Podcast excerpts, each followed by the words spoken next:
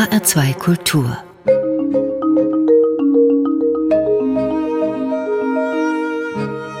Doppelkopf Heute am Tisch mit der Fotografin Herlinde Kölbel. Das Gespräch mit ihr führt Jochen Rack. Herlinde Kölbel, geboren 1939 in Lindau, arbeitet als Fotografin, Dokumentarfilmerin und Journalistin. Ihr neuestes Projekt heißt Faszination Wissenschaft und porträtiert 60 Naturwissenschaftler und Naturwissenschaftlerinnen in Fotos und Interviews.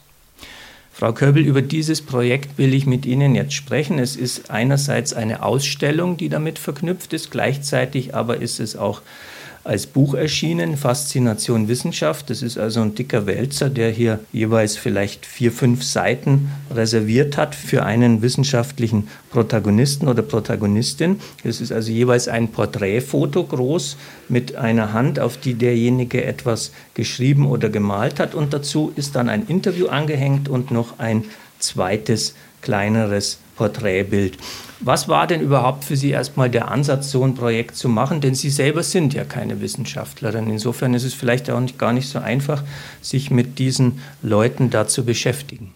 Nein, ich bin keine Wissenschaftlerin in dem Sinne, dass ich keine Naturwissenschaftlerin bin.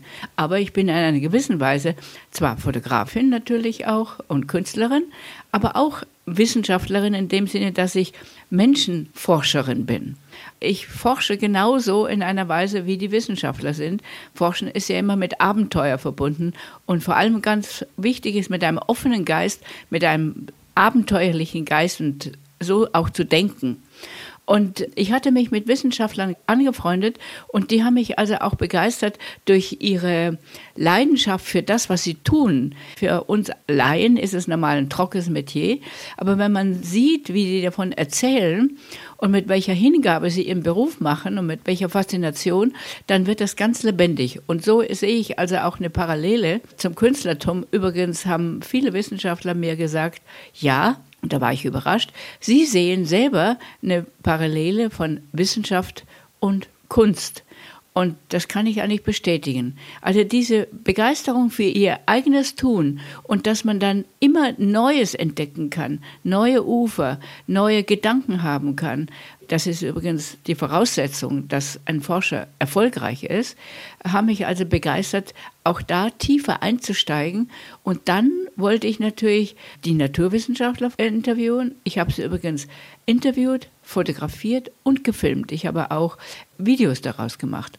Und dann wollte ich natürlich auch gleich die Elite dazu haben. Es sind also wirklich die Elite und Naturwissenschaftler, natürlich nicht alle, aber sind in diesem Buch dargestellt, also präsentiert, auf der ganzen Welt, damit man wirklich einen Überblick bekommt über das Feld der Naturwissenschaften, was da geforscht wird.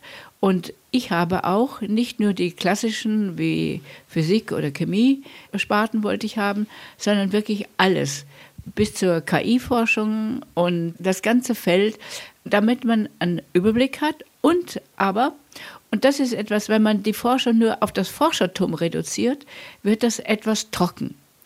Mir kam es darauf an, die ganze Persönlichkeit zu zeigen. Wer ist hinter diesem Thema, hinter dem, das Sie forschen? Und da wird es dann wirklich spannend und wirklich aufregend, wenn man sieht, wie breit gefächert diese Persönlichkeiten sind. Und ich wollte auch wissen, woher sie kommen, und was hat sie also zum Beispiel bewegt, in die Wissenschaften zu gehen? Und wie war ihr Weg nach oben? Wir sehen und hören immer nur gerade, er hat oder die hat jetzt einen Nobelpreis bekommen, aber welcher mühsamer Weg dort nach oben geführt hat, das wissen wir nicht. Und das habe ich eben auch versucht aufzuzeigen. Wie sind Sie dahin gekommen? Das Was ist haben mir Sie also erlebt? auch aufgefallen beim Lesen dieses Buches oder beim Anschauen dieses Buches, dass Sie da einen großen Stellenwert drauf gelegt haben, auf diese Karrieren, auf die Grundmotivationen der Personen, die da in dieses Forschungsfeld eingetaucht sind. Die Forschungen selber sind ja oft sehr komplex und äh, schwierig nachzuvollziehen. Es ist mir aufgefallen bei den Interviews, dass da eigentlich nicht sehr weit in die Tiefe gelotet wird, schon allein von der Länge. Es sind ja meistens Interviews von ungefähr zwei, drei oder vier Seiten höchstens. Das fand ich ein bisschen problematisch, weil ja einerseits diese Leute, die haben einen großen Einfluss auf unseren Alltag, vermutlich jetzt schon oder in der Zukunft. Aber es fällt einem oft wahnsinnig schwer zu verstehen, was die eigentlich machen, es sei denn, man wäre selber ein Naturwissenschaftler. Deshalb habe ich auch den, jeden Wissenschaftler gefragt, sagen Sie mir doch, an was Sie forschen, möglichst in solchen Worten, dass es auch ein Nichtwissenschaftler verstehen kann. Das lag mir sehr daran, damit wir also nicht denken, ach, ich habe es ja gar nicht verstanden, das ist, also, das ist zu stark für mich oder zu wichtig für mich. Also, dass man wirklich eintauchen kann.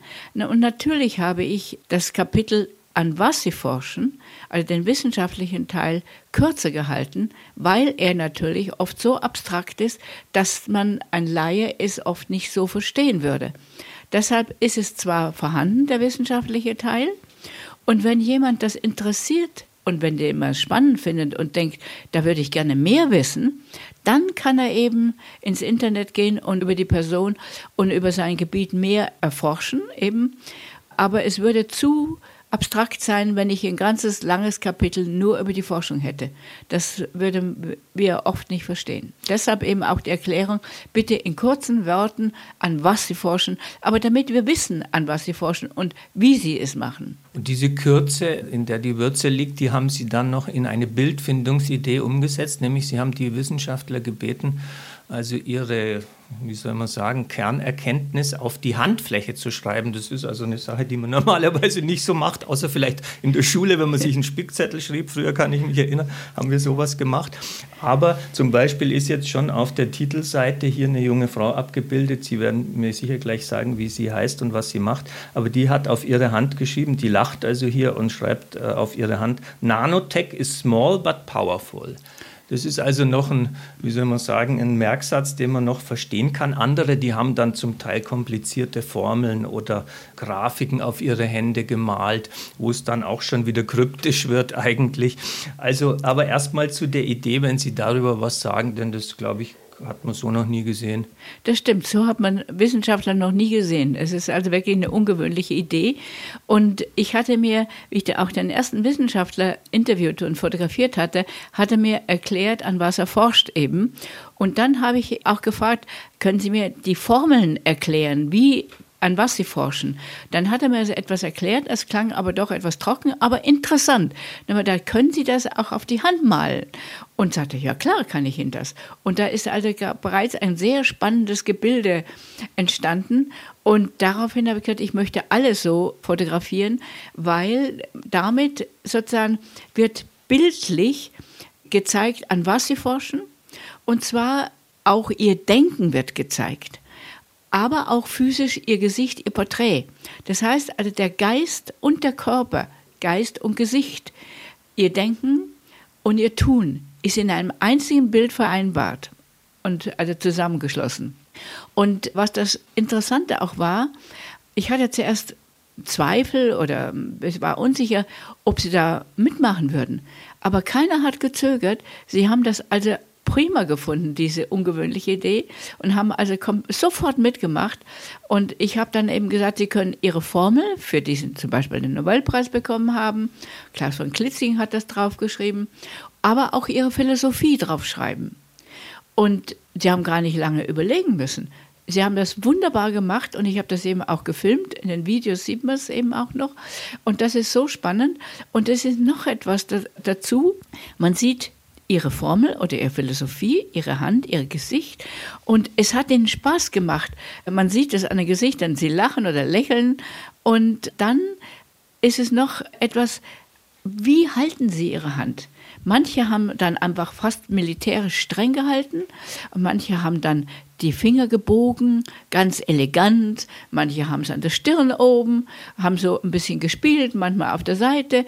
Also sie waren plötzlich sozusagen etwas Neues war für sie etwas da beim Fotografieren und sie mussten nicht nur einfach steil stehen, sondern konnten also selber spielen. Und ich habe den Eindruck gehabt, dass ich etwas in ihnen geweckt habe, was eigentlich da ist. Oder ein anderer Forscher sagte mir, man darf nie die kindliche Neugier und den Spieltrieb verlieren als Forscher, als Erwachsener. Und dieses Spielen und Entdecken, ich glaube, das war eine Komponente, die ich da aufgeschlossen habe und die denen auch eigen ist. Also man sieht jetzt, glaube ich, schon in der Art und Weise, wie Sie über diese Leute reden, dass Sie immer am Menschen äh, interessiert sind. Deshalb äh, würde man sicher Ihnen auch nicht zu nahe treten, wenn ich jetzt sagen würde, Sie sind eigentlich eine klassische Porträtfotografin. Und natürlich von der Porträtperspektive, die an der Forscher in den Mittelpunkt gerückt werden und nicht sein, ich sage mal, Instrumentarium. Wenn ich wirklich die klassische Porträtfotografin wäre, dann hätte ich so wie alle oder viele, viele Fotografen einfach die Wissenschaft Wissenschaftler einfach nur hingestellt und ein Porträt von ihnen gemacht. Aber mir ging es darum, so wie die Forscher ungewöhnlich zu denken. Die sagen auch was, wenn ich sie gefragt habe, was ist denn so entspannend oder faszinierend? Warum sollten junge Leute Wissenschaften studieren? Dann habe ich gesagt, man hat eine geistige Freiheit, die es sonst nirgends gibt. Es gibt ein unerschrockenes Denken sollte man haben. Und ich denke, das sind die Eigenschaften, die mich auch auszeichnen oder mit denen ich mich selbst verbinde, eben nicht nur klassisch zu denken, sondern weiter zu denken, anders zu denken, größer zu denken. Und das habe ich immer versucht in allen meinen Arbeiten. Und auch da eben nicht das klassische, wieder mal das klassische Wissenschaftsporträt zu machen. Zu diesem Weiterdenken, glaube ich, gehört in Ihrem Werk auch die Interviews. Denn es sind ja viele Bücher entstanden, die dann eben auch zu den Fotografien gewissermaßen den Kommentar liefern über die Interviews, die Sie immer selber geführt haben. Ja. Das betrifft also sowohl jetzt dieses Wissenschaftsbuch als auch das Buch Spuren der Macht, über das wir sicher noch reden werden jetzt dann. Dann hier haben Sie ein Buch noch veröffentlicht, das heißt Jüdische Porträts. Da gibt es also sehr ausführliche Interviews sogar dabei. Also das ist etwas, glaube ich, was Ihr Schaffen insgesamt charakterisiert. Ne? Ja, das stimmt. Und zwar, es gibt Bücher, die nur Fotografie beinhalten und es gibt Bücher, die eben nur ein Statement, zum Beispiel das Deutsche Wohnzimmer beinhalten. Und dann gibt es Bücher, die eben richtig lange Interviews haben. Und zwar hat mich eigentlich von Anfang an auch interessiert, wie denken die Menschen. Also ich versuche schon immer durch Körpersprache sehr stark das Äußere darzustellen, was aber auch auf den Menschen schließen lässt, also auf seine Haltung eben durch Körpersprache. Und es hat mich von Anfang an interessiert, wie denken die Menschen, wie leben die Menschen, in was für Umständen leben sie. Schon im deutschen Wohnzimmer habe ich Zitate dazu gestellt über ihre Philosophie des Lebens. Das heißt also, es ist immer ein umfassenderes Recherchieren oder Versuchen aufzuschlüsseln von diesen Menschen, die ich dann besuche, so dass es ein umfassendes Porträt von ihnen gibt. Also geistig, das ist mir ganz wichtig, geistig und körperlich, also außen und innen. Und das ist dann ein viel größerer Rahmen und ich kann viel mehr erzählen, wenn ich beides mache. Und ich versuche immer eine Erzählung sozusagen zu geben, eine Erzählung des Lebens über diese Menschen, so dass man selber auch was mitnehmen kann, wie sie denken oder aus ihrem Werdegang, aus ihrem Leben für sich selber etwas gewinnen kann auch. Und dass es eigentlich die Menschen in einer Weise uns öffnet, wie wir sie vorher noch nicht so gesehen haben. Frau Köbel, wir hören jetzt die erste Musik, die Sie mitgebracht haben. Es ist von Amy MacDonald, der Song Mr. Rock'n'Roll. Weshalb haben Sie sich für dieses Stück entschieden? Ich habe das Stück vor Jahren mal gehört und ich habe auch ein Konzert von ihr besucht und ich fand einfach diese junge Sängerin ganz großartig auch, wie sie singt und das war ihre erste Platte oder erste CD natürlich, die sie aufgenommen hat damals und auch das ihren Texte. Und das ist etwas eben auch, finde ich eben so gut. Und deshalb habe ich das ausgesucht, weil da wieder beides dabei ist, Text und Musik. Dann hören wir jetzt von Amy MacDonald den Song Mr. Rock'n'Roll aus dem Album This is the Life.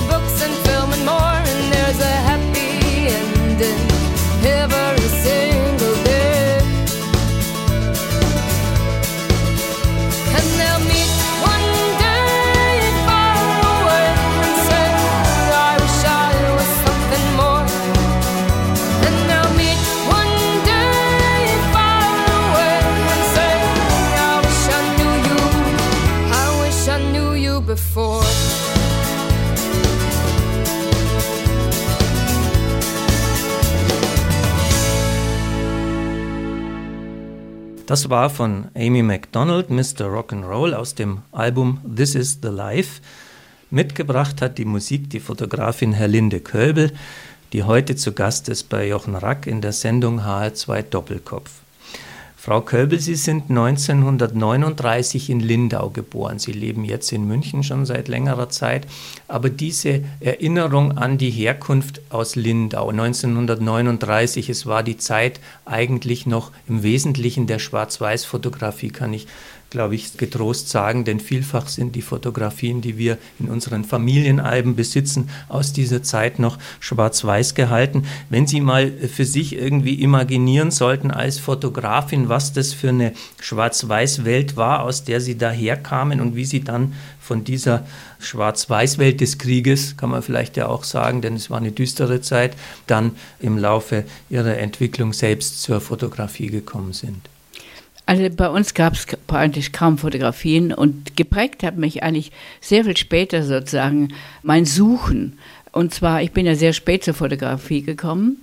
Nachdem meine Kinder schon groß waren, habe ich also war ich auf der Suche nach etwas, was mir gemäß ist. Und wie ich die Fotografie dann gefunden habe oder die Fotografie mich gefunden hat. Sie haben vorher Mode studiert, wenn ich das recht sehe. Ja, dann habe ich das Gefühl gehabt, jetzt bin ich angekommen. Es war von Anfang an so dieses Gefühl, das ist es. Und ich glaube, da, glaube ich auch deshalb ist es so, dass ich mit dieser Leidenschaft diesen Beruf ausübe, weil es ein Teil von mir ist. Und deshalb habe ich mir auch alles selber beigebracht. Ich hatte keine Vorbilder. Ich habe, also ich bin Autodidaktin. Ich musste auch keine Lehrer abschütteln. und keine Stile abschütteln, sondern eigentlich meine Handschrift finden. Das habe ich relativ schnell gemacht. Und dann ist eben auch gleich das erste Buch sehr schnell entstanden, das Deutsche Wohnzimmer. Und vielleicht das muss ist ich. vom Jahr 1980. 80, ja. Und vielleicht muss ich dazu sagen, auch was etwas Wesentliches ist. Ich habe von Anfang an immer auf zwei Ebenen gearbeitet. Einmal muss ich natürlich Geld verdienen, das heißt also, ich habe für Aufträge gearbeitet, aber andererseits habe ich von Anfang an schon immer eigene Projekte realisiert, eigene Ideen realisiert, Ideen, die aus mir kamen und ich hatte bei allen Büchern nie einen Vertrag. Ich habe immer auf Risiko gearbeitet und habe immer, in dem Sinne war ich überzeugt, dass das Thema wichtig ist. Ich habe bei allen Themen viele, viele Jahre daran gearbeitet und wie gesagt auf Risiko. Auch und selbst finanziert heißt es? Selbst finanziert und habe immer erst, wenn ich fast fertig war, dann mir einen Verlag gesucht und dann eben das Buch publiziert. Also das ist immer sozusagen ohne Netz Ja. gearbeitet. Aber konnten Sie dann davon leben finanziell schon am Anfang oder war das, äh, wie soll man sagen, erstmal nur ein Zubrot? Nein, das war kein Zubot. Ich habe sehr, sehr viel gearbeitet, damit ich das eben so machen konnte. Und die Freiheit, die ist mir sehr, sehr wichtig gewesen. Immer die Freiheit, an was ich arbeite, wie ich arbeite und wie lange ich an einem Thema arbeite. Wenn Sie nämlich im Vertrag sind, dann ist es ja wohl so, dass der Verleger sagt, ja, Frau Kölbe, ich glaube, Sie sollten das noch berücksichtigen und noch an das denken und so weiter. Das wollte ich nicht. Und ich habe auch nie gewusst vorher, wann ich sozusagen ein Thema abgeschlossen habe, dass es so weit ist, dass man es publizieren kann. Es ist, reicht von zwei Jahren bis neun Jahre. Also es ist ein großer Zeitraum, in dem ich immer mich an diesen Themen arbeite. Und es ist so, dass ich dann immer wieder zwischendurch eine Analyse mache, die Bilder, die ich dann fotografiert habe, auslege und dann mir angucke, welche Bilder tragen es, also welche Bilder sind schwächer, welche Bilder sind nach, ein, nach zwei, nach drei Jahren noch gut, also dass sie bestehen. Und diese Prozesse halte ich für sehr wichtig, für mich sehr wichtig, weil man dann, wie Elias Canetti mal sagte, man braucht einen kühlen, kalten Blick für seine eigene Arbeit und die habe ich dann. Dann kann ich wirklich auswählen, aussortieren, weil am Anfang ist es ja so, dass man immer noch emotional mit dem Termin verbunden ist, wo man den Menschen getroffen hat, wie man fotografiert hat, was man erlebt hat. Und dann ist man gnädig, gnädiger. Aber wenn Sie nach zwei Jahren oder wie gesagt auf das Foto gucken, dann sind Sie, haben Sie den kühlen, kalten Blick und sagen, nein, das ist gut, das ist nicht so gut, das ist wirklich gut. Also diese Prozesse äh, sind wichtig, aber auch der Prozess des Denkens, ein Thema zu erarbeiten, geistig zu erarbeiten, zu forschen. Und zwar, dass man wirklich eine, so wie ein Kreis eine Erzählung mit dem Fotos machen kann über ein Thema. Sie können also in die Tiefe gehen, so, so eine Art Essenz des Themas rausfiltern, in den Bildern oder auch in den Texten, sodass sie also ein Thema wirklich in der ganzen Breite erzählen und auch, wie gesagt, neue Sichten auf ein Thema bringen, Ja. dadurch, dass man so, so lange daran gearbeitet hat. Und dieses neue Sichten bringen, das ist, ist, glaube ich, auch etwas, was die Menschen dann auch wieder begeistert oder auch an den, an den Bildern fasziniert eben auch. Ja. Frau Kölbel, jetzt sind Sie mir aber ein bisschen, haben Sie mir einen Haken geschlagen, als ich versucht habe herauszufinden, wie Sie denn eigentlich zur Fotografie gekommen sind. Sie haben gesagt, das hat Ihnen dann einfach gepasst irgendwann. Aber ich bin ein bisschen daran interessiert herauszufinden, also Sie haben ja erst Mode studiert, ne? da ist dann schon auch ein ästhetisches Bewusstsein natürlich gefragt. Aber der Übersprung dann eben in dieses Metier, von dem Sie auch sagen, Sie haben sich als Autodidaktin beigebracht. Das ist ja eine große Aufgabe. Also die Fotografie hat ja, wenn man so will, auch eine große Konjunktur erlebt in Da den letzten Jahrzehnten. Das schon, aber äh, äh, da, da kommen wir vielleicht noch drauf. Aber nur die Frage sozusagen, was, was treibt einen dahin, ja, jetzt hinter die Kamera zu gehen. Was waren das auch für Kameras vielleicht, die Sie da in- erstmal in der Hand hatten? Das war die Zeit noch vor den Digitalkameras, da hat man noch chemisch entwickelt, ja, vielleicht in der eigenen Dunkelkammer. Wenn Sie darüber mal ein bisschen was erzählen, damit überhaupt klar wird, wie kommt man dahin? Naja, man muss erstmal ein Suchender sein, das würde ich so sagen. Ein natürlich äh, ein Suchender Und das war ich natürlich, weil ich etwas, ich habe nach dem Modedesign dann eben geheiratet, vier Kinder großgezogen und dann wieder no, nochmal, wieder bin ich in die Welt rausgegangen und als Suchende und dann kam eben die Fotografie. Und natürlich gab es, die erste Kamera war so eine ganz alte, so eine Aquasiletta noch, also ohne Belichtungsmesser. Und dann hatte ich natürlich später dann mit Leica fotografiert, was ich heute übrigens auch noch mache. Und habe auch. Das ist ein ähm, Spiegelreflex, nehme ich ja, an. Ja, eine sehr gute Spiegelreflex, ja. Mit sehr guten Objektiven, muss ich auch sagen. Und habe dann auch mein eigenes Labor eingerichtet und habe auch die Filme alle entwickelt und die Abzüge von damals, also die ganzen Jahre, auch selber vergrößert dann im Labor äh, ich kenne die Laborarbeit sehr gut und das ist jetzt auch immerhin auch jetzt noch sehr gut, weil ich natürlich im Computer, jetzt mache ich natürlich Bildbearbeitung, aber auch da sehr genau weiß, was man machen kann, um Bilder eben besser rauszuarbeiten. Da hat mir also sozusagen die Laborarbeit schon auch wieder weitergeholfen. Aber dann eben kamen die Digitalkameras und wie gesagt, sehr speziell meinen eigenen Weg gegangen. Ich glaube, das ist schon das Wesentliche, dass ich den eigenen Weg gegangen bin und immer ähm, selber versucht habe, für mich Dinge zu entdecken. Dann wollen wir jetzt mal über dieses erste Projekt sprechen, das Sie schon äh, erwähnt haben, das Deutsche Wohnzimmer. Das ist ein schönes Buch, 1980 erschienen. Diese Wohnzimmer, die wir in diesem Buch sehen können oder in dieser Ausstellung, ich vermute, es war auch schon. Es war eine, eine Ausstellung, Ausstellung, gleich. Ja. Diese deutschen Wohnzimmer, die sind sehr typisch. Ich will auch sagen, es sind westdeutsche Wohnzimmer. Wir sind hier noch im Zeitalter des Kalten Krieges. Ne? Ich habe es richtig in Erinnerung, Sie waren nicht in der DDR und haben Nein, da Wohnzimmer ja. abgebildet. Nein. Also das ist sowas wie eine Sozialstudie äh, auch des deutschen Gemüts, des deutschen Lebensgefühls in dieser Zeit. Ne? Und das sind sehr unterschiedliche Milieus, die Sie da eingefangen haben. Wenn Sie darüber mal ein bisschen erzählen, weil das war ja Ihr erstes, wie Sie sagen, großes und durchbrechendes Projekt. Ja, es war auch damals eine ungewöhnliche Idee. Ich kann mich noch erinnern, wenn Leute gefragt haben, was arbeiten Sie denn oder was machen Sie denn? Sag ich, fotografiere Menschen in ihrem Wohnzimmer. Ach, das ist doch langweilig. Hat doch jeder ein Wohnzimmer. Was, was wollen Sie denn mit einem Wohnzimmer?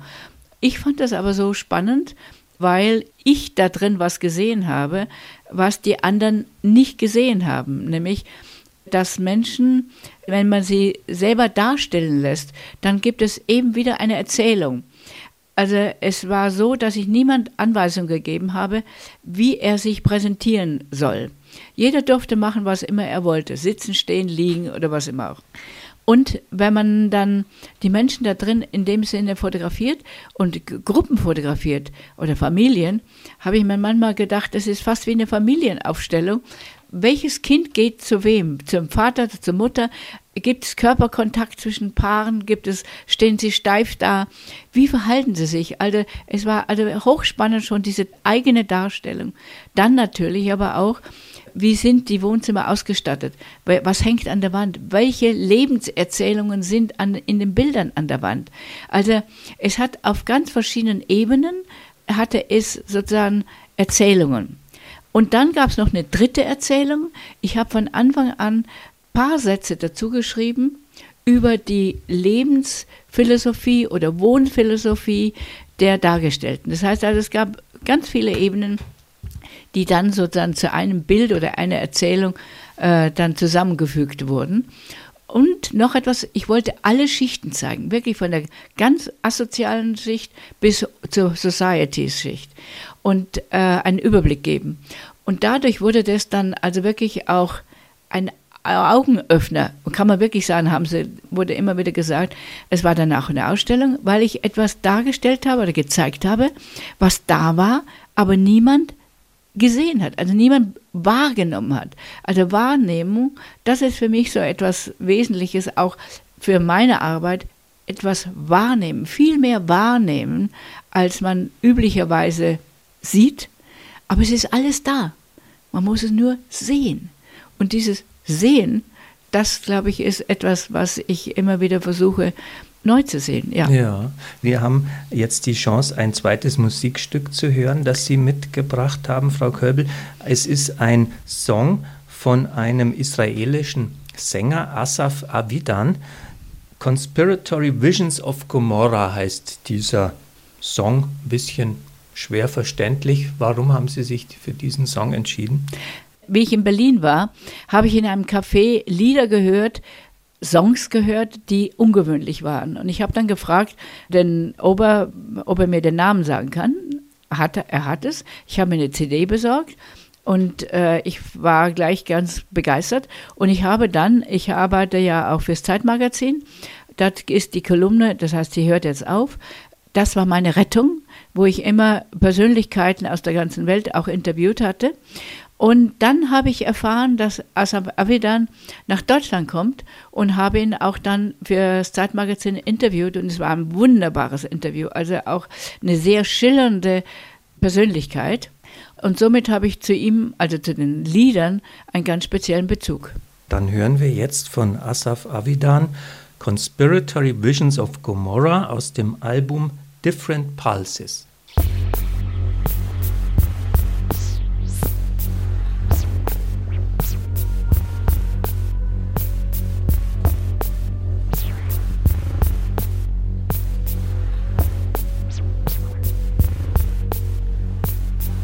Sorrow is back in your eyes, pulling us to the depth. We could have lasted like planets, but your weight dragged us both to a death. They've been sober around you, and I truly believe it'll suffice. But you're an addict for torture, and the sorrow is back. It's back in your eyes. The minor sonatas of Beethoven roll through your hips. But the words you are aching to sing are glued to your lips. They've been burning the wrongly accused while you silently dance. But your beauty was such that they all gladly stood in line for the chance.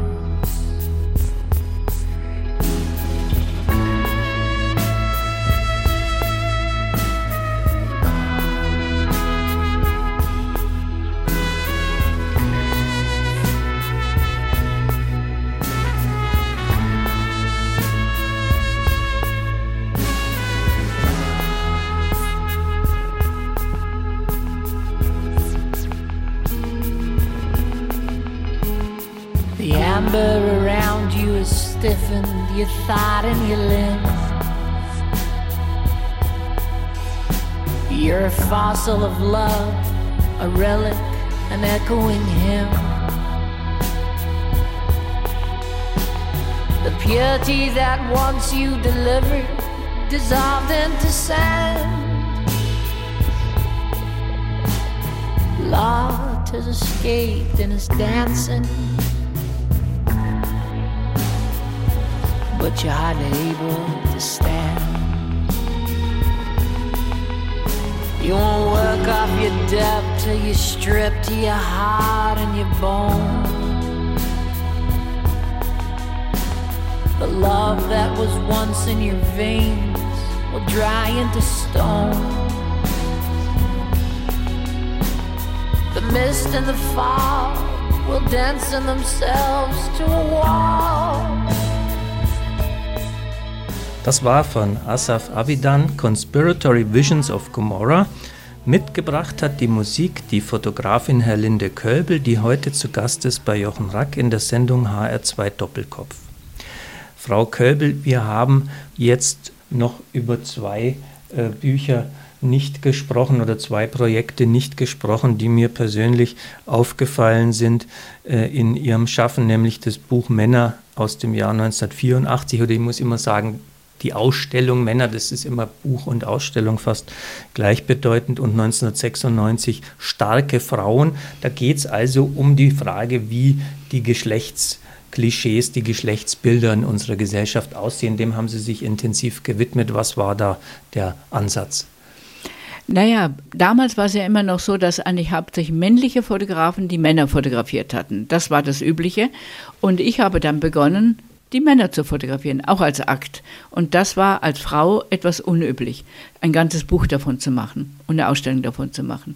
Und es war für mich auch eine Auseinandersetzung für, mit dem Thema, was ist Sexualität, was ist Sinnlichkeit, was ist Erotik, was ist Männlichkeit, was ist Weiblichkeit, was sind die Gegensätze, was mag man, was mag man nicht so gern. Also das, das ist so dann der, der Überbau über diese Arbeit. Und natürlich habe ich dann Männer gesucht, allerdings nie Modelle, sondern ich habe immer geguckt, wenn ich äh, unterwegs war, habe ich Männer angesprochen, aber sie mussten eine Ausstrahlung haben. Also ich kannte praktisch die Männer nicht, bevor sie zu mir ins Studio gekommen sind. Es war nicht entscheidend, ob sie jetzt einen Kilo mehr oder weniger haben, sondern hat ein Mann eine Ausstrahlung. Also das war sozusagen die Grundlage. Und bei den starken Frauen, da habe ich dicke Frauen fotografiert. Also starke Frauen, in dem Sinne füllige Frauen. Aber auch da war es so, wenn Sie nur eine füllige Frau fotografieren, die darunter leidet nur, dann kriegen sie kein gutes Foto. Sie müssen das also dann sich akzeptiert haben, also somit auch eine Ausstrahlung haben, damit sie mit der Frau auch gut arbeiten können und damit es eben andere Bilder sind. Ich hatte immer die Göttinnen, die ja früher alle füllig waren, alle große Brüste, breite Hüften und so weiter. Ich hatte sowas wieder gesucht, Frauen eben, die so eine Ausstrahlung haben, wie eben früher die Göttinnen. Das waren sozusagen die beiden Verbindungen. Jetzt müssen wir dringend sprechen, Frau Köbel, über ein Buch, mit dem Sie mir persönlich damals eigentlich als Fotografin bekannt geworden sind und mit dem Sie, glaube ich, auch einen Ihrer größten Erfolge verzeichnet haben. Dieses Buch Spuren oder diese Ausstellung Spuren der Macht, die heißt hier im Untertitel Die Verwandlung des Menschen durch das Amt, eine Langzeitstudie. Da haben Sie sich also vor allem nicht nur, aber vor allem äh, Politiker vorgenommen, damals, die in den 90er Jahren die äh, deutsche Gesellschaft bestimmt haben. Da ist also auf dem Titelbild etwa Gerhard Schröder zu sehen, der damals Kanzler war, sein Außenminister. Nein, er wurde Ministerpräsident. Er wurde also, Ministerpräsident und wurde dann erst Kanzler. Entschuldigung, der wurde 98 Kanzler. Ich glaube, Sie haben ihn dann schon als Kanzler aber auch ja, ja, also ich habe, 91, ne? ich habe 91 begonnen, diesem Buch, und zwar ging es mir darum, dass ich sehen wollte, aufzeichnen wollte, wie Menschen sich verändern, wenn sie an die Spitze der Macht kommen. Und ich wollte das physisch und psychisch machen.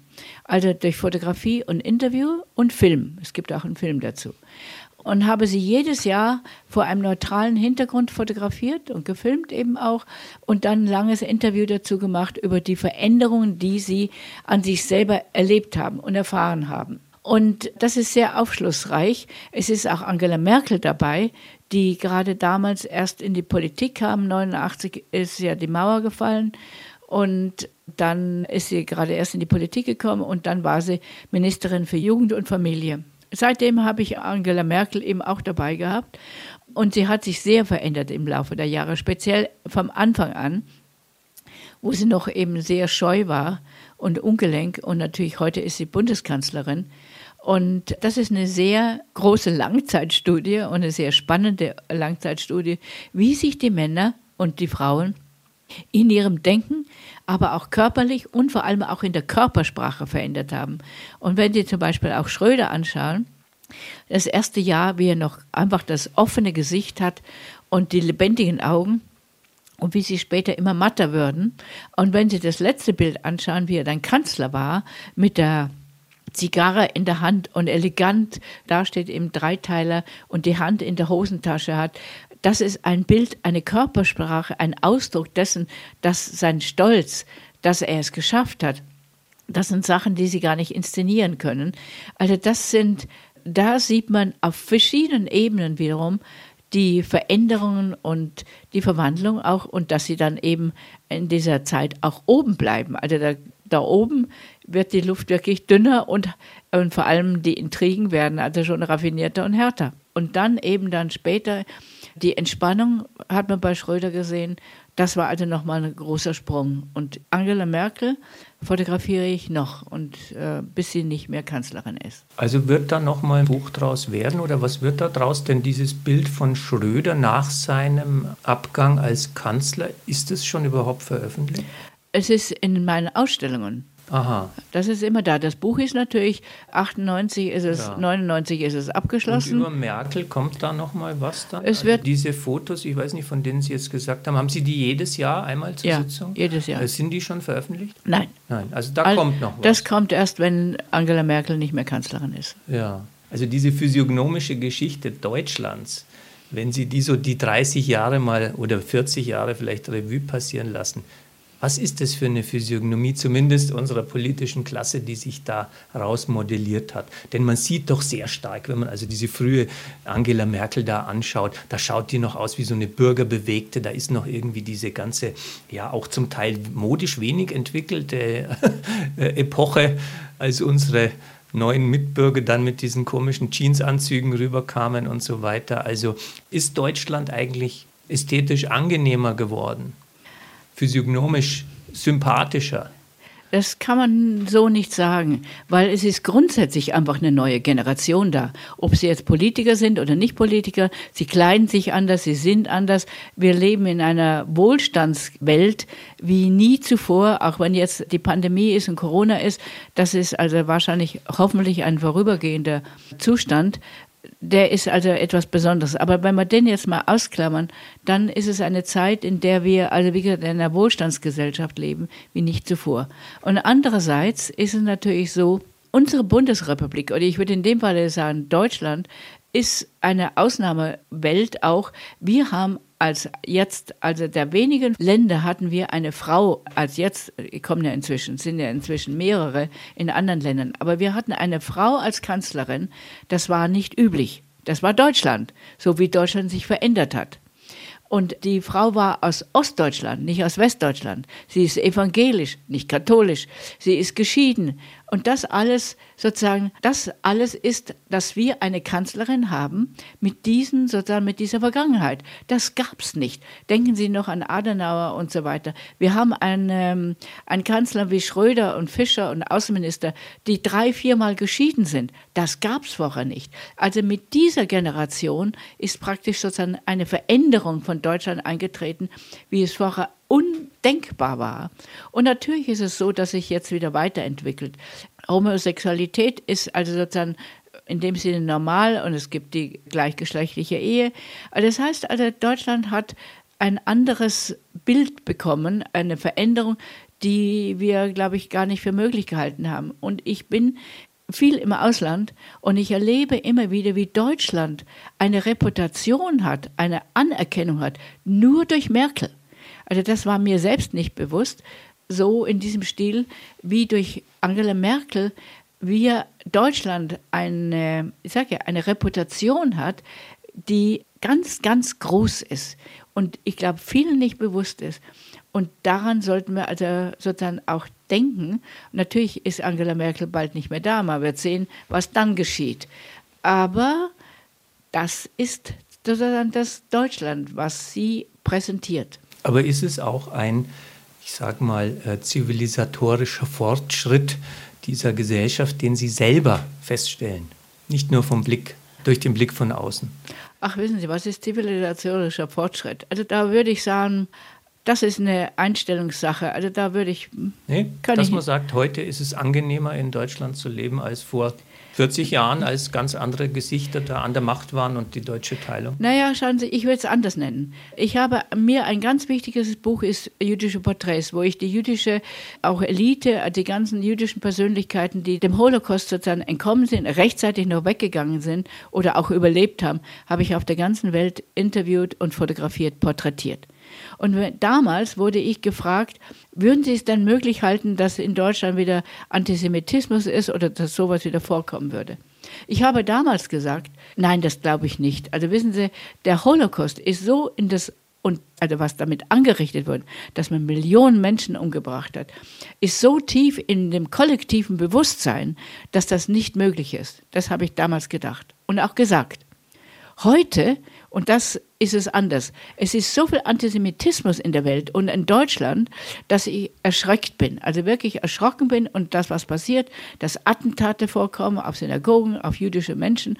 Und da würde ich sagen, den zivilisatorischen Fortschritt halte ich sehr fragwürdig in der Richtung. Und deshalb ist mir auch nicht nur deshalb, also das Buch Jüdische Porträts ist mir sehr, sehr wichtig, weil ich damit etwas gezeigt habe oder ich wollte zeigen, dass was wir in Deutschland durch den Holocaust verloren haben, das ist also wirklich so eine Art Elite in allen Gebieten, die vertrieben worden sind. Und man sieht in vielen, vielen Gebieten, wo dieser Mangel ist, denn das spürt man heute noch. Aber das wurde ja nicht gesehen und wollte auch nicht gesehen werden. Und das Leid, was damit auch sozusagen einhergegangen ist, die Vertreibung, der Tod, also fast alle haben ganz viele Familienmitglieder verloren. Oder zum Beispiel, ich vergesse nie, dass eine Frau, die in Auschwitz war, die sagte mir mit ihrem Vater, wir haben zweimal überlebt, weil die Deutschen immer nur am Samstag bis 12 Uhr die Leute in den Graben geschossen haben. Sowas vergessen sie auch nie mehr. Also auch diese Erzählungen vergessen sie nie mehr. Das bleibt. Und deshalb, das ist deutsche Geschichte. Und das ist deutsche Geschichte, wie wir auch gesehen werden, und deutsche Geschichte, was wir angerichtet haben. Und deshalb ist es gerade in der heutigen Zeit dieses Buch nochmal besonders wichtig, dass wir uns wieder erinnern und nicht sagen, naja, es ist ein Fliegenschiss, was geschehen ist. Da hat Deutschland so ein, ein solches Verbrechen begangen, was wir uns immer erinnern sollten. Und ich denke, deshalb sollten wir auch sehr wachsam sein über den Antisemitismus, der jetzt sozusagen in Deutschland vorhanden ist. Und also wirklich sehr, sehr wachsam sein, damit sowas einfach nicht sich weiterentwickelt oder eventuell wieder etwas Grausames passieren könnte. Ein anderer jüdischer, den ich porträtiert habe hier in dem Buch, sagte, die junge Generation ist nicht schuldig, aber sie haben die Verantwortung dafür, dass so etwas nicht mehr wieder passiert. Frau Köbel, ich glaube, das war ein schönes Schlusswort für unser Gespräch auf HR2 Doppelkopf, das jetzt leider schon zu Ende geht. Vielen Dank, dass Sie sich die Zeit für dieses Gespräch genommen haben. Das war die Sendung HR2 Doppelkopf mit der Fotografin Herlinde Kölbel. Am Mikrofon verabschiedet sich Jochen Rack und bittet Frau Köbel aber noch die letzte Musik anzusagen, die sie mitgebracht hat. Ja, es ist ein Song aus dem Album von Sixto Rodriguez und heißt Searching for Sugarman. Das Lied selbst heißt Cause und es ist deshalb für mich etwas Besonderes, weil dieser Sänger hat auch eine spezielle Geschichte. Er hat in seinen Anfangsjahren hat er mehrere Lieder aufgenommen und die CDs wurden nie ein Erfolg. Dann hat er aufgegeben und auf dem Bau gearbeitet. Eine CD oder zwei CDs sind aber nach Südafrika gekommen und dort wurde er sozusagen ein Hit und alle haben seine Lieder gesungen. Man glaubte, er sei tot.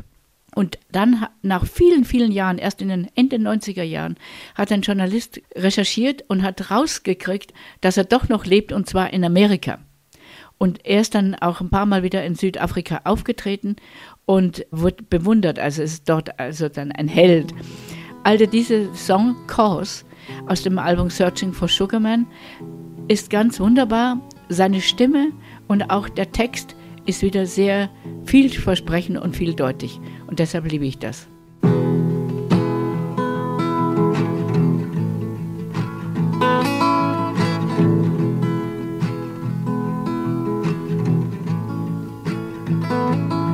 Cause I lost my job two weeks before Christmas.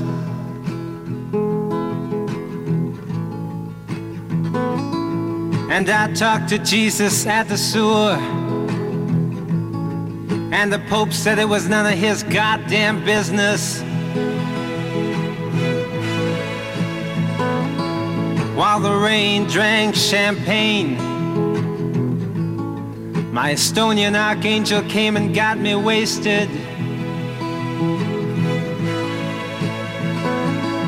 Cause the sweetest kiss I ever got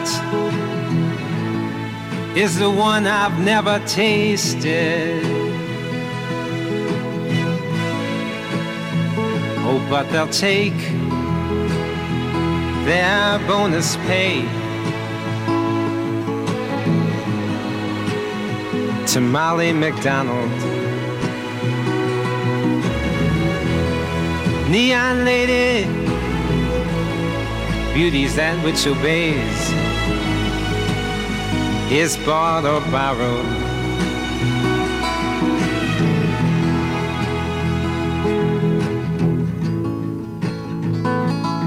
Cause my heart's become a crooked hotel full of rumors.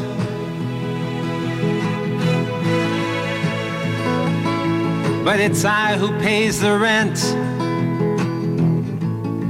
for these fingered face are the tuners.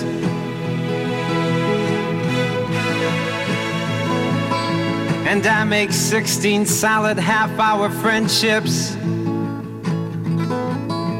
every evening.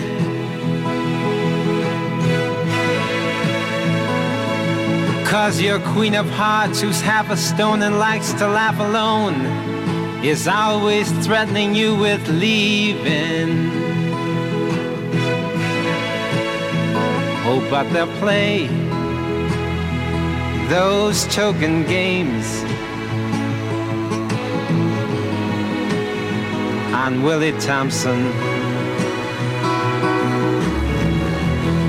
and give a medal to replace the sun of Mrs. Annie Johnson.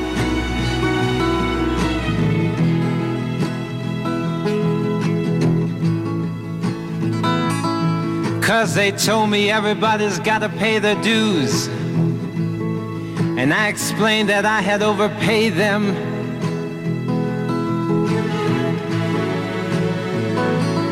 So overdue, I went to the company store. And the clerk there said that they had just been invaded. So I set sail in a teardrop and escape beneath the door sill.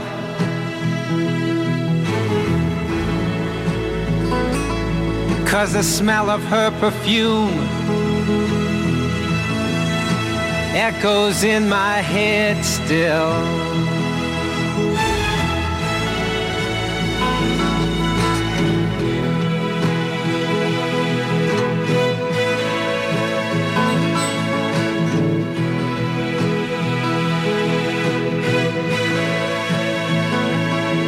Cause I see my people trying to drown the sun in weekends of whiskey sours.